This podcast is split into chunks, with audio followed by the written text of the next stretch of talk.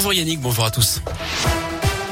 On commence par vos conditions de circulation qui sont fluides autour de Lyon. Actuellement, à la une, c'est le grand jour pour Naïs Pirolet. La jeune lyonnaise de 24 ans mène l'équipe de France au Bocuse d'Or Europe à Budapest en Hongrie.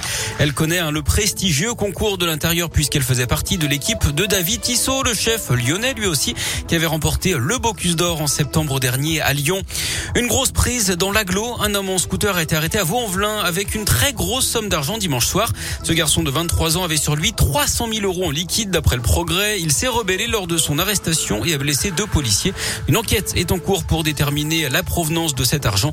La piste du trafic de stupéfiants est privilégiée. Trois employés d'une scierie au chômage technique ce matin à Cublis dans les monts du Lyonnais. Un tiers d'un bâtiment de 3000 mètres carrés a brûlé. Il n'y a pas eu de blessés, mais une enquête va être ouverte pour déterminer les causes exactes du sinistre. Une soixantaine de, pompiers ont été déployés pendant l'intervention. Il vient demander un soutien plus appuyé de la France. Le président ukrainien Volodymyr Zelensky va s'adresser au Parlement cet après-midi. Il prendra la parole à 15h en visioconférence qui sera retransmise à l'Assemblée nationale et au Sénat. La situation reste très compliquée, notamment à Mariupol, la grande ville du Sud, toujours assiégée et où 100 000 personnes manquent de tout désormais, nourriture, eau, électricité. Malgré tout, l'offensive russe s'enlise d'après le chancelier allemand. La guerre détruit l'Ukraine, mais Poutine détruit l'avenir de la Russie, estime En attendant, établir un embargo sur le gaz et sur le pétrole russe n'est pas possible, estime le président de l'Assemblée nationale, Richard Ferrand. D'après lui, il n'y a pas de solution de substitution immédiate.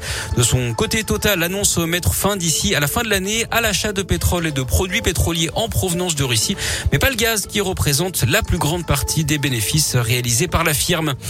Le gouvernement a-t-il levé trop brusquement les restrictions face à l'épidémie de Covid? C'est notre question du jour sur radioscoop.com et c'est l'avis de l'OMS.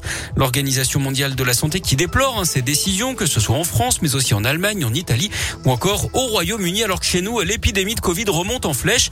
Plus de 180 000 nouvelles contaminations ces dernières 24 heures. En revanche, le nombre de personnes en soins critiques diminue et les hospitalisations stagnent. Et puis fin du suspense pour l'euro million, celui ou celle qui avait gagné 1 million d'euros fin janvier dans l'Aude avait 90 jours pour se manifester. Bah la oui. date butoir s'est achevée hier à 23h59. L'ardon- L'argent va donc aller tout droit dans les caisses de l'État. En sport et en foot, quart de finale. Allez, de Ligue des Champions féminine. L'OL joue à Turin contre la Juventus tout à l'heure à 18h45. Un match que vous pouvez suivre en direct vidéo et gratuitement sur radioscoop.com. Il y a également du basket au programme avec l'Asvel à la relance en Euroleague après la défaite au Real Madrid. Déplacement à Kaunas en Lituanie à 19h. Et puis réaction attendue pour les Lyon en championnat. L'Asvel féminin reçoit Charleville à 20h à Bonnet. L'occasion d'effacer le revers subi à Roche-Vendée. C'était le week-end dernier. Merci beaucoup.